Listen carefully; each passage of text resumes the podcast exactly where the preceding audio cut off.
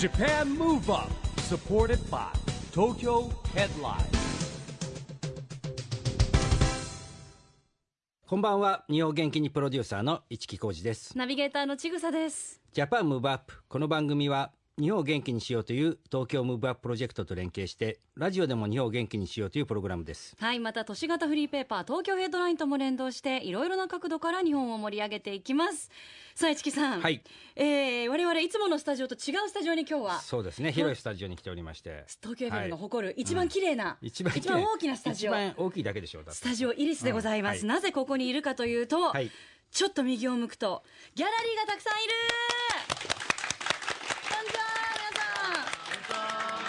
こんばんはじゃないですかちぎささん。そっか、こんばんは。なんかいつもに比べてなんていうか、はい。ぐっと年齢層が低いギャラリーじゃないですか？そうですね。まあほら毎年ほら淑徳大学ねあの哲也先生とダンスのねはい。公開収録行ってましたけどお邪魔してますよね、大学の方にね。今年は逆に生徒さんたちに来てもらった。来てもらうというですね企画でございました。だから皆ん、さんフレッシュなのね。じゃあ1年生。1年生ですよ。大学1年生みんな。まあ、市木先生は厳しいですか？優しいですか？嫌いな人拍手あ、いないんだ。引っかからないんだ。うーん、しっかりしてますね。うんじゃあ今日は私たちちょっと緊張しますね、なんか。見学されているので、はいえーお行儀よくはい進行してまいりましょう。えー今日のゲストの方なんですが、はいああ、学生の方々を喜ぶんじゃないですか。ね遊びシステム社長の中川祐介さんお越しいただきまはいす。まあ、中川さんはですね1981年東京生まれということなんですけれども、はいまあ、イベントの運営を経て遊びシステムを設立ということでね、うん今あのちょっと噛んじゃいますけどねキャリキャリーパミュパミュとかですね事前に言いましたね。中田今から噛みますキ。ャリーパミュパミュって難しいですよねだって。ね、中田康隆さんとかね、はいもう大勢のねクリエイターをこうお持ちしてですねいろんなこうイベントやられてますけどもはいもともとね学生時代もイベントやったということで、まあ、僕も共通点あるんじゃないかなとそうですね。あと今日お越しのね、はい学生さんたちもすごい参考になるんじゃないでしょうかね。多分有名ですよね。ねえ、うんいろいろお話を伺っていきましょう。この後は中川祐介さんのご登場です。ジャパンムーブアップ、Supported by 東京ヘッドライン。この番組は東京ヘッドラインの提供でお送りします。Japan Move Up それでは今夜のゲスト、アソビシステム社長の中川悠介さんです。ようこそいらっしゃいました。よろしくお願いします。よろしくよろしくお願いします。中川さん、すいません、今日はなんか、ピチピチのギャラリーが、はいいつもはこういう形じゃないんですけどね、番組でね、収録するとき、ひっそりとやってるんですけれども、今日は、はい。ちょっとあの豪華な感じで。広いところでね、ね、お客さんを。入れてはい、いやらせていただきます。市木さんとはどういうお知り合いなんですか？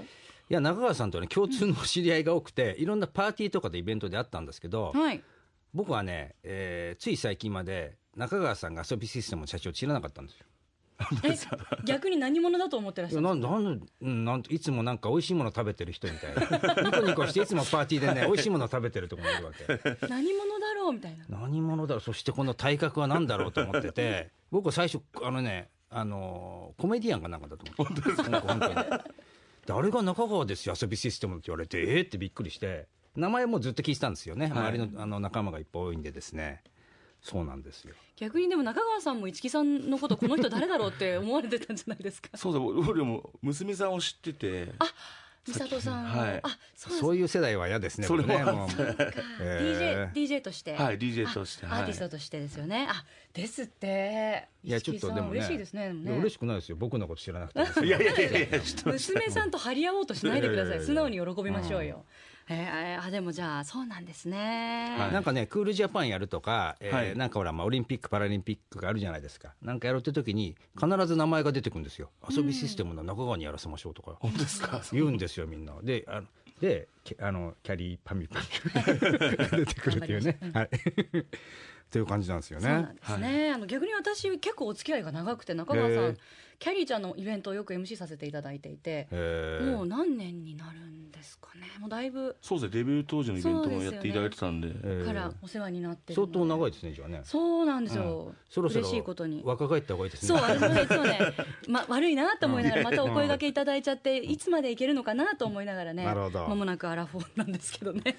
いや、ね、まずこの遊びシステムっていうはい。会社、まあ名前もそうなんですけども、はい。今ど、どんなことやる、やられてるんですか、中心は？そうですね、もともとはあのイベント制作をずっと自分たちでやってたんですよね、でクラブイベントだったりとか、ファッションショーの制作を自分たちでやってました、でそこに出てくるモデルとかアーティストがいたのでそれをマネージメント始めていったのがきっかけですね、へえでもそのクラブイベントっていうのは、まあ、ちょっとさっきお聞きしたらファッションショーとかやってたんですか？そうですねはい。あのファッションショー学学生のファッションショーですね。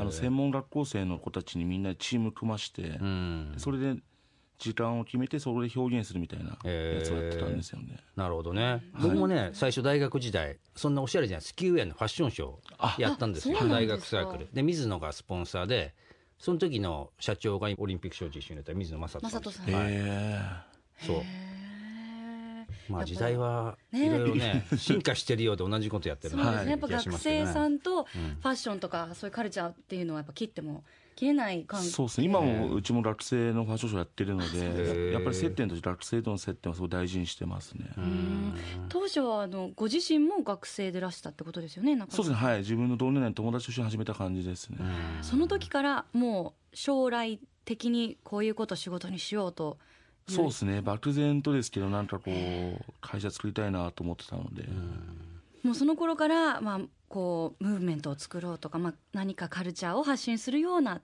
そうですね。あのは今ほど当時なんかスタートアップとか起業することはそんなにこうあんまり普通じゃなかったので、うん。でも自分たちで何かやりながらその自分は何も作れない人だったので、音楽作る人とかファッション作る人周りにいっぱいいたので、その人たちを応援することできたらいいなと思ってましたね。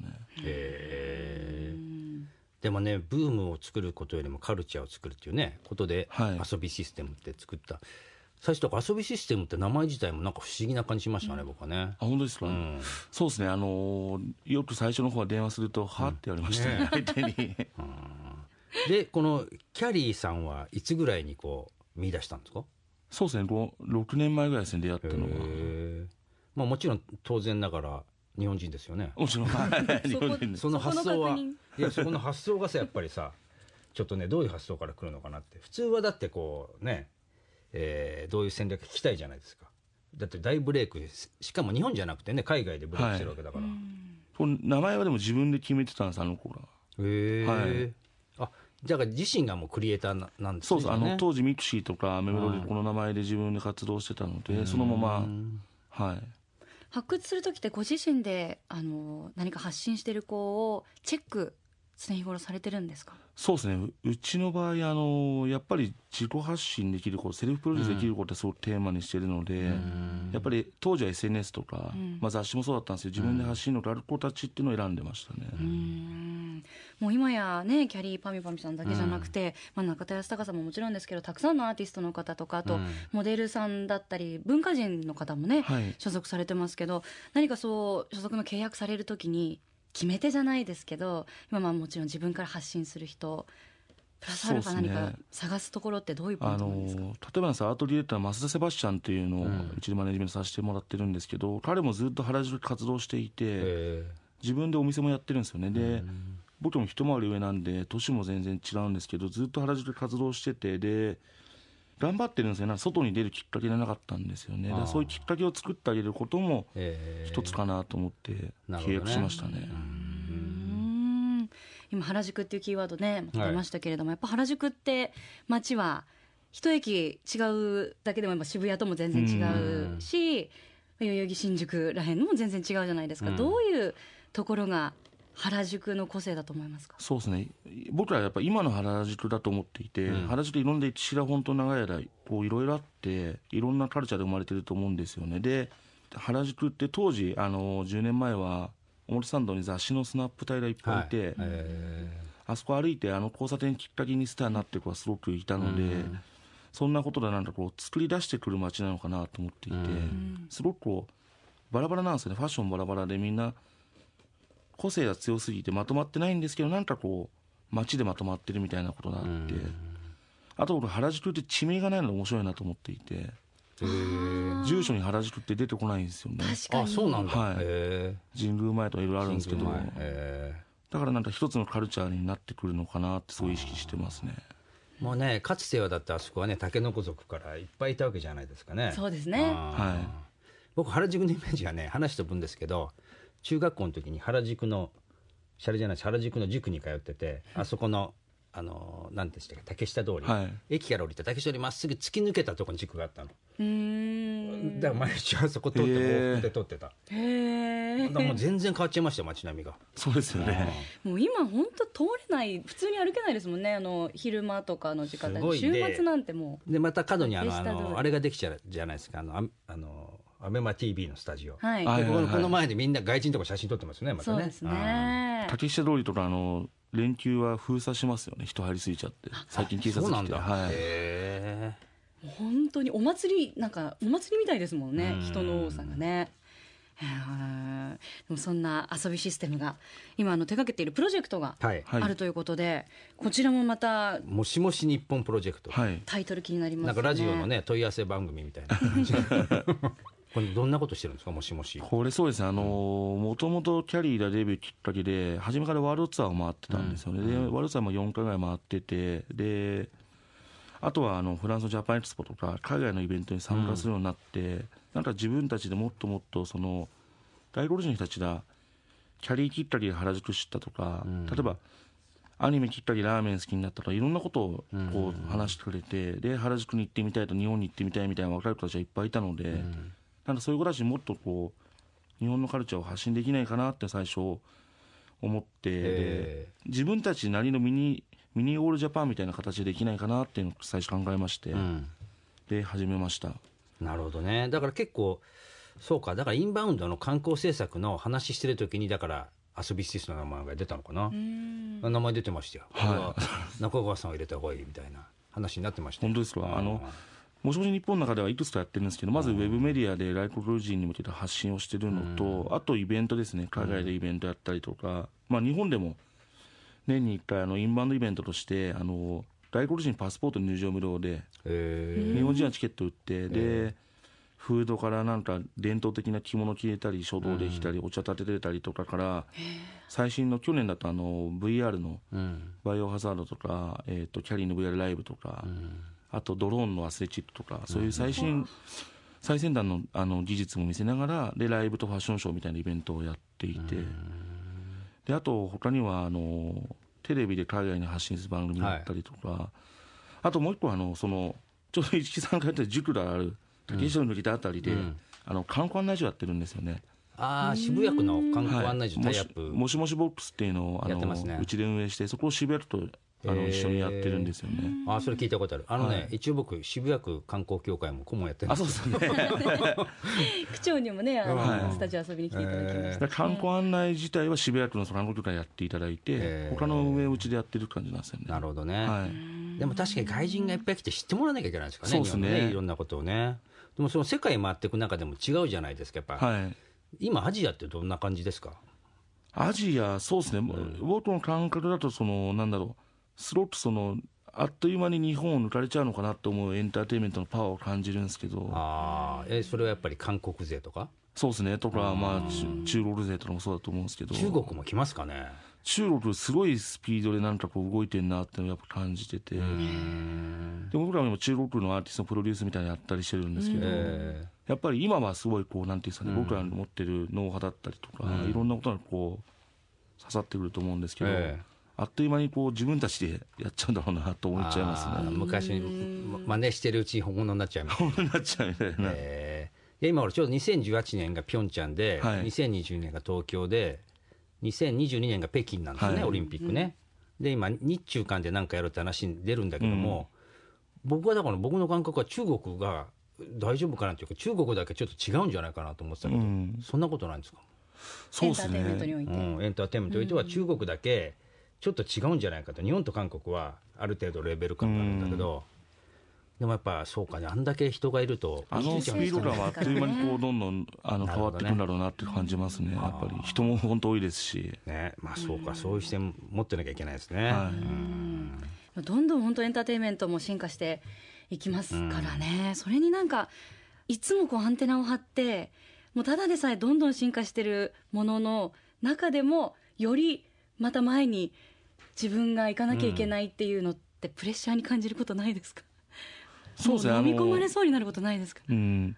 なんかそういうなんか他との比較とかっていうかあんまり自分らの立ち位置っていうのはやっぱりよく自分でも言ってるんです。遊びシステムがやることって遊びシステムじゃないとできないことじゃないと意味ないよねって話をしていて、あの面白いからやる楽しいからやるじゃなくて遊びシステムでやるからっていうことの意味のつけ方みたいなことは意識してますね。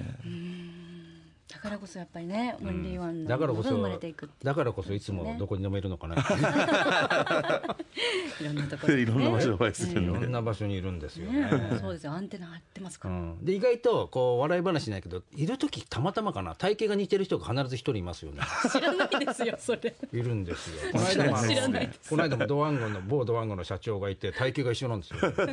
まあ先輩なんだけどその人も。そうですね、そうなんですよさあ今日はですね、学生の皆さんねたくさん見学に来てるのでせっかくですからなんか中川さんから、まあ若学生のうちに若者にアドねバイス。若者はい。にこういうことをした方がいいよみたいなアドバイスがあれば、ね、あみんな聞きたいね。聞きたいよね。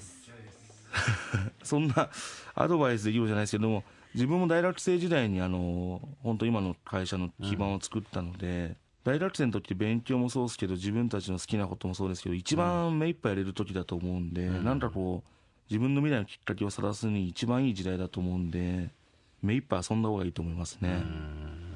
で僕はね授業で、ね、年間計画っていうか、まあ、1年生だから全然変わっていいんだけども大雑把な計画をちょっと作ってもらったんですよ。でやっぱりあっという間に4年過ぎちゃうじゃない。そうですね。うん。あっという間1です年の時ね。2年の時3年4年。でまあ5年いっちゃってもいいんだけど 結果的にはね、うん、やっぱねいろんなことチャレンジした方がいいですよね。そうですね。チャレンジはいいと思いますね。ありがとうございますさあそれではここで中川さんから日本を元気にする曲のリクエストをね、はい。い、ただきたいと思うんですが、はい。まあ、あのたくさんアーティストの方も所属してますしたくさん曲があると思うんですけれどもどの曲にいたしましょうか？そうですね。今年の1月にあの中田ヤスタカ名義でリリースしたんですけど「はい。あの Crazy Crazy」という曲であのきゃりーぱみゅぱみゅとあとロンドンのチャーリー XCX っていうアーティストのコラボになってるんですけど実際ロンドンですごい活躍、まあ、世界中活躍されてるアーティストなんですけど、やっぱり日本のことが好きででこういうカルチャーがすごい好きでいてくれてて、やっぱそういう外国のアーティストのコラボレーションってのはすごく今後重要になってくるのかなっていうふうにあの思ってます。でこの曲を選びました。ありがとうございます、はい。それでは中田康隆 Crazy Crazy Japan Move Up お送りしたのは中田康隆 Crazy Crazy featuring Charlie XCX and Caddy パミュパミュでしたラジオで日本を元気にするプログラム「ジャパンムーブアップ一木工事とちぐさでお送りしています。そして今夜のゲストは遊びシステム社長の中川祐介さんです。後半もよろしくお願いします。お願いします。よろしくお願いします。中川さん、はい。この番組はですね、えーオリンピック・パラリンピックの開催が決まりました。2020年に向けて日本を元気にしていくために私はこんなことしますというアクション宣言をですね、はい。ゲストの皆さんに頂いてるんですけども今日はですねぜひ中川さんのアクション宣言をお願いしたいんですが。はい。そうですね、僕は、はい。あのー、2020でスロット今話題になってて重要な時だと思ってまして、で、なんだろうな、その後に続くコンテンツ作りってすごく目指してるんで、うん。2020年にこういろいろ自分たちでやりながら、それはさらに2021年に続くようなことっていうのをすごく作っていきたいなって最近思ってますね。なるほど。まあ今ね言葉では「ビヨンド2020」っていうね、はい。2020年が終わりじゃなく超えてっていう形にはなってますけどもねそこに残るコンテンツみたいなの作ってみたいなとはすごく思ってますね。でもそうですよ。だから2020年に向けて、まあ、2019年がワールドカップラグビーがあって、2020年オリンピック・パラリンピックがあるから当然外国からいっぱい人来るじゃないですか、でもその時によく言われてるのはどういう場でね日本のカルチャーシーン見せるんだっうん。ていうとことかがね結構こうまだ定まってないですよね。そうですね。原宿もすごい外国人の方がいっぱい来てて、ででもひやることはあんまないんですよね正直。だから、いや場所だからそれ小屋なのかそうっすね。イベントなのかわからないですけどそういうものがこういっぱいないと見る機会がないじゃないですか、うんすね。しかも外国人の方が来た時にそれを知ってね見なきゃいけないから、そういうのがね大事だと思うんですよね。あと小屋問題もあるんで小屋が少ないんでどうしてもこう、使用する料金とか含めてだと思うんですけど、うんなんかこう例えばその学生の方とかでもなんかアイデアある人はつ、うん。使えるようなことっていうのが今ないじゃないですか、あんまり。確かに、うん。そういうのは増えてくるともっといいのかなってのは思ってますね、ね、開放される場所とかね利用できる場所がねいっぱいあればいいですよね。うん。まあ、それからですね2022年に向けて、まあ、あのパラリンピックもあるんですけれども、はい。まあ、障害者スポーツを応援しようというですね東京都がやってますあのチームビヨンドというはい。運動がありましてこれなどんなことかというとですね自分の背番号をつけて応援しましょうって。はい。で、まあ、そのなんでその背番号を選んだんですかっていうことをですね教えてもらうんですけれども、えーぜひ中川さんのですね好きな番号とその理由を今日はそれも教えてほしいんですけども。はい。えっ、と僕じゃあ01で。01はい。はい。やっぱり自分たちがこう0から1を作ることはすごく重要だなって思っていて、そのきっかけでなんかこう作っていかないといけないなって考えています。で、こういうなんだろうあのパラリンピックオリンピックに向けてもやっぱりいろんな人たちが01を作っていくことによって、そのパワーが集まってきてすごくこう盛り上がってくるんじゃないかなっていうのをいつも思ってます。だからそういう意味で01にさせてもらいます。なるほどね、はい。素晴らしい。あのなんかパラスポーツの関わりでいうとボッチャをなんか最あ近このやったことあるっていう、あれ簡単そうでまたルール複雑ですよねボッチャってね。結構、あのすごい面白かったです、はいイベントで参加されたんですか？ゼロ点3に遊びに行った時にそのボッチャをこうもっと分かりやすくしようみたいな技術のやつがあったのでそれやらせてもらったんですよね。なるほどね。まあ、はい。そうですね。ボッチャもねなんかあのメダルが取れる候補として結構ね今有望視されてますからね、うん。そういうね体験できる場っていうのもどんどんまた増えるといいですね。そうですね。もうねもうこう2017年ですからもうあと3年後ですからね、うん。まあそれからですね中川さんの世代はねあの結構こう優秀な世代と言われてまして、はい。81花の81年生まれみたいなうん。なんかね、えー同級生がねニコニコ動画の有名な横澤さんとかね、うん。えースーパー歌舞伎じゃなくて何歌舞伎だったっけな？この間見に行きニましたけど。コニコ超歌舞伎ですね。あニコニコ超歌はい。舞伎とか、えーあと誰がいるんでしたっけ？あと、T、TGC のはいあそう TGC のですね社長、まあ、僕も TGC やってるんですけども、はい。もう聞いたらみんな同じ世代だっていうことで、はい。うん。まあ、よくあるじゃないですかね。松坂世代って野球が言われるように優秀な世代だなという話をしてたらちぐさがなぜか私が松坂世代だって 全然野球と関係ないのに言松っておりま坂さん。と生年月日が全部一緒に80年9月13日なんでうん。それお見知りおきを。ね 自分何にも偉くないのにちょっとこう偉い気持ちになれるっていうね、でもやっぱそういう横のつながりっていうのもいい刺激になるんあですすごくそれ大事にしてますね。やっぱり同年代のつながりとやっぱりそこから生まれてくるなんかこう、まあ、アイディアもそうですけど、んまあ、相談し合ったりを結構してるので、ね確かに連携することって大事で,、はい。で僕らの世代だとちょうど僕はだから別所哲也さんと、はい。リリー・フランキーさん小山君堂さんとかいてすごい世代いややってましたよ。もうでもだもうみんな50過ぎちゃいましたからね。でもやっぱその横のつながりが楽なんですよ、まあこの人にこのことは聞いてみようとかこの人に言ったらこうやってくれるんじゃないかってなるんで。うん。でで先輩を得するのはでこういうね僕ほら会うと後輩にしちゃうから。この優秀な後輩がいっぱいいてよかったなと思ってますよね。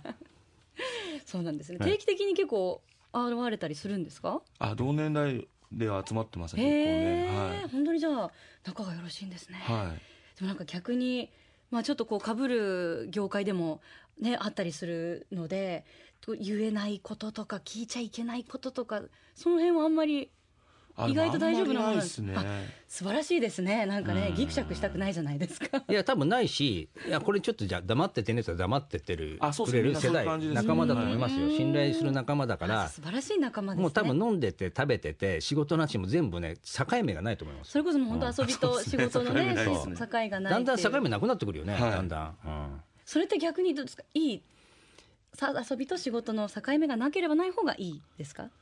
どっちがいいんねですかそうなんねですよね。その問題ありますよね。その関係になれるメンバーも大事な気がしますけどね、まあ確かにね。全員じゃないですからね、でもあの本当に純粋なプライベートってそうするとありますか今うん。自分の中では本当プライベートと仕事は一体化してうますね。ん。ですよね。でもそれでいいと思っててやっぱり自分の人生でもこの会社なんで、やっぱりそのかっこいいな。一緒かなと思ってますね。自分の人生が会社でいい言葉そうでですしょね市木さん東京ヘッドラインは我が人生って。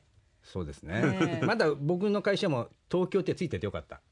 ついてない。とだから遊びシステムとかさ意味があるじゃないですか。言葉に、はいはいはい。あの東京ヘッドラインも東京だからって言えるじゃないですか、ちぐささんは所属はねないないけど。ない。うん。仕草しかない。そうですね、まあ、意味があるやっぱりね社名って大事ですね。そうですはい。ね、素敵ですね。なんかその遊びシステム今後何か新しいチャレンジ企んでることとかって何か具体的にもしお聞かせいただけることがあれば。そうですね。あのもちろんタレントアーティストマネジメントを中心にやっているんですけど、あのこれからはその一緒になんか場所をこう共感するとか体験するみたいなことをもっと重要視していきたいなってイベントももちろんそうなんですけどイベントだけじゃなくてそのライフスタイル全般のそのそういうなんだろうなこうのどんどんネットで発達してるからこそリアルにこうリアルな場所の大事さって出てくると、ね必要ですよね。なんか体思ってるので。験とか。場とか、はい。結局 CD が売れないけどねライブが売そうなんですよね。れるように。そこを意識していろんなことを動いていきたいなって今考えてますね、今ね新しいプロジェクト僕立ち上げてるんですよ、はい。あの意外と日本東京ってエンタメに特化した施設とかゾーンってないんですよね、確かにないですね、これを作りましょうって今ですね国に働きかけてちょっとワーキング作ったんですよね、えで2020年とかビヨンド2020って一つのチャンスだと思うんですよね。そういうのを作ろうっていう話ができてきてねまあ築地は置いといてですよ。なんか場所が出てくるかもしれないから。なんかでも今までだとこうエンターテインメントやっててあんまりその国のなんか関わる機会って少なかったと思うんですけど、最近やっぱ202だからこそ増えてきてるなってすごいね感じますね。そういうの増えてますよね。増えてますね。人が呼ばれて、えーまあ、シェアリングサービスもそうですし、やっぱりこう新しいものの時代が来てますよね。2020年に向けて。だから僕ね授業でもねあのいろんな講演行ってもいいんですけど多分同じこと言うと思うんだけど2020年を経験できるかどうかって絶対違うんですよ。しかもこう若い若い世代でか、まあ、体が動くって変だけど自分がなんかできる時にそれを経験できるっていうのはねすごいラッキーなことなんですすでよね。はいね宝ですよね僕はギリギリもだからこの年的いに。やいや何言ってんのまだまだお若いですからね。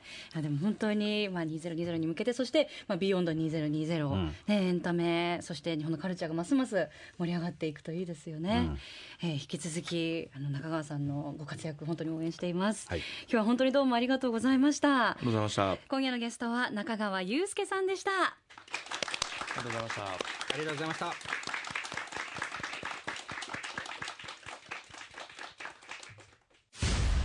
Japan Move Up,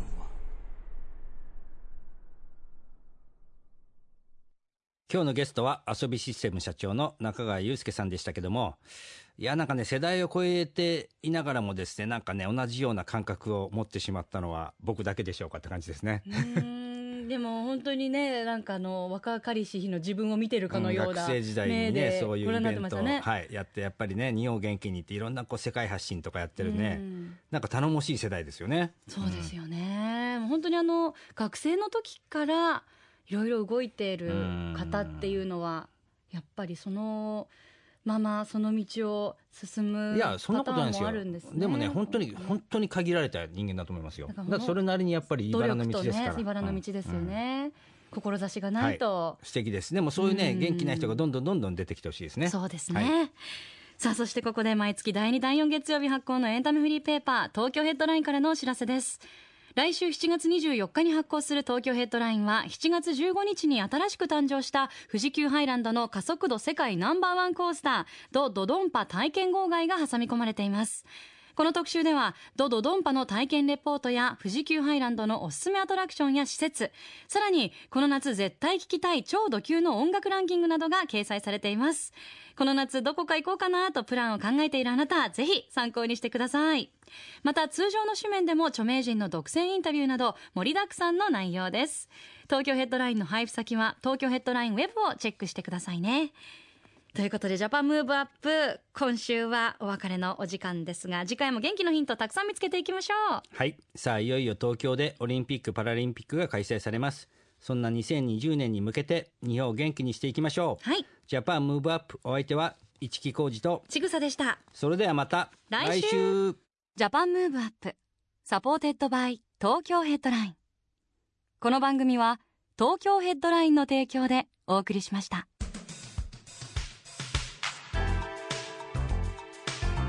Japan Move